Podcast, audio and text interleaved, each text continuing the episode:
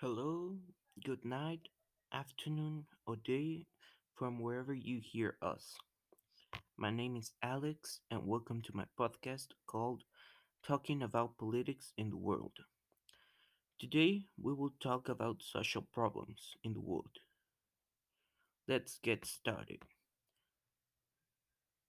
In my opinion, I say that even though things have changed through the years, there are still many social problems in the world.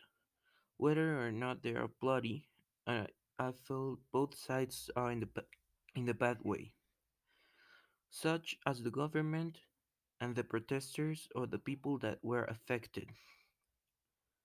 They are going to fight for a specific objective that if you think differently, you will not like how the government or the population thinks.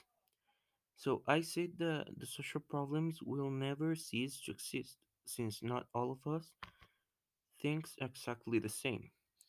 and each one has their point of view and their opinions and maybe we can't change them the point of view or their opinions uh, but in many cases the people cannot change their ideas in their mind uh, anymore they are good or bad but remember that since we do not all think the same this is my opinion. This is my point of view and i clarify this is my opinion. I don't know I don't want to offend anyone, even the government or the people that were affected.